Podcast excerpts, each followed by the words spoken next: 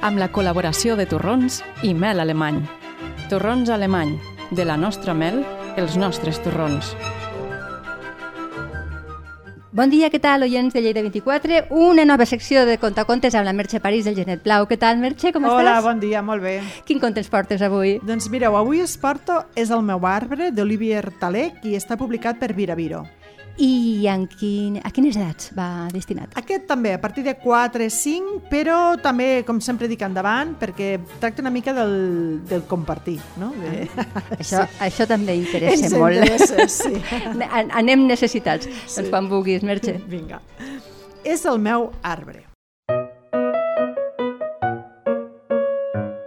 Hi havia una vegada un esquirol que resulta que li encantaven els arbres, però no els arbres així en general, sinó un arbre.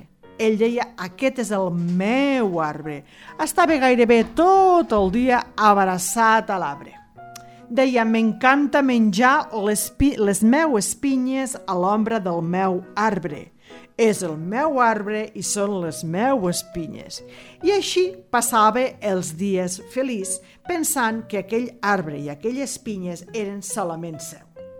Un dia, però, va dir i si algun dia algú decidís que el meu arbre no és meu arbre, sinó que és el seu arbre? I si aquest algú tingués ganes de menjar-se les meues pinyes a l'ombra del seu arbre o les seues pinyes a l'ombra del meu arbre? I així és com va començar a pensar que havia de fer alguna cosa per guardar el seu arbre. També diu, bueno, és clar que hi ha prou pinyes per a tothom i fins i tot hi ha ombra per a dos, però ja sabem com acaben aquestes coses. Es convertiria en l'arbre de tothom, en les pinyes de tothom i a l'ombra de tothom. I no, no, no, no. Aquest és el meu arbre, les meues pinyes i la meua ombra. I així és com va dir, he de fer alguna cosa. He de fer alguna cosa perquè tothom sàpigui que aquest és el meu arbre, la meva ombra i les meves pinyes. Què penseu que va fer? Anem a veure. Mm. Primer va dir, potser hi hauria d'instal·lar una porta.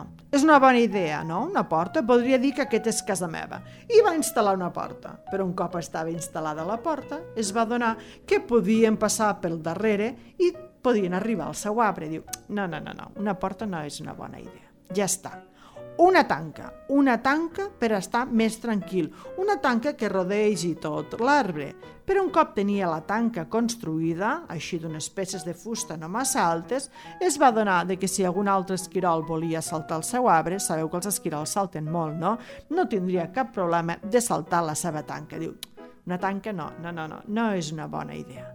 Diu, ja està, un mur. El que faré serà construir un mur. I se'n va anar a buscar molts maons i va començar a construir un mur.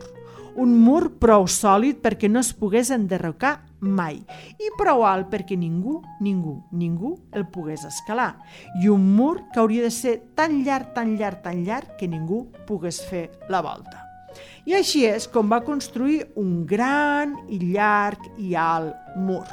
I un mur tan llarg, tan llarg per protegir el seu arbre i les seves pinyes. D'acord, un cop ja tenia construït el mur, es va quedar allà, i allà parat, amb el seu arbre, les seues pinyes i el seu mur. Era tan alt el mur que amb dificultats podia veure la lluna i les estrelles. I així és que això de que no pogués veure ni la lluna ni les estrelles va pensar mm, potser no ha sigut una bona idea i, escolta una cosa, i si darrere d'aquest mur resulta que hi ha un arbre millor que el meu?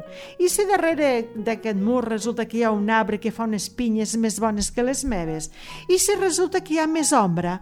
Uf, no sé si ha sigut una bona idea, diu, perquè...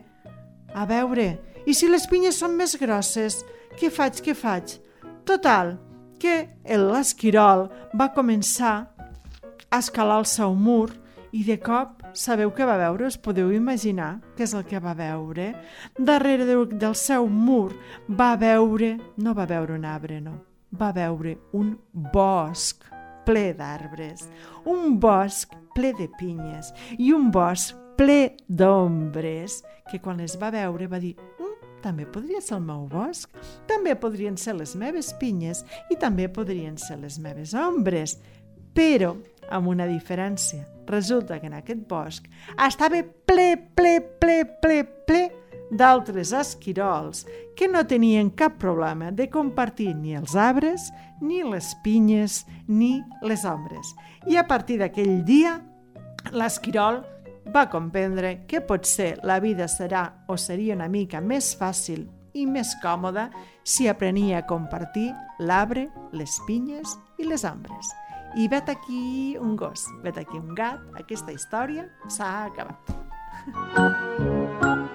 Aquest conte ha estat narrat per Merche París, responsable de la llibreria Genet Blau.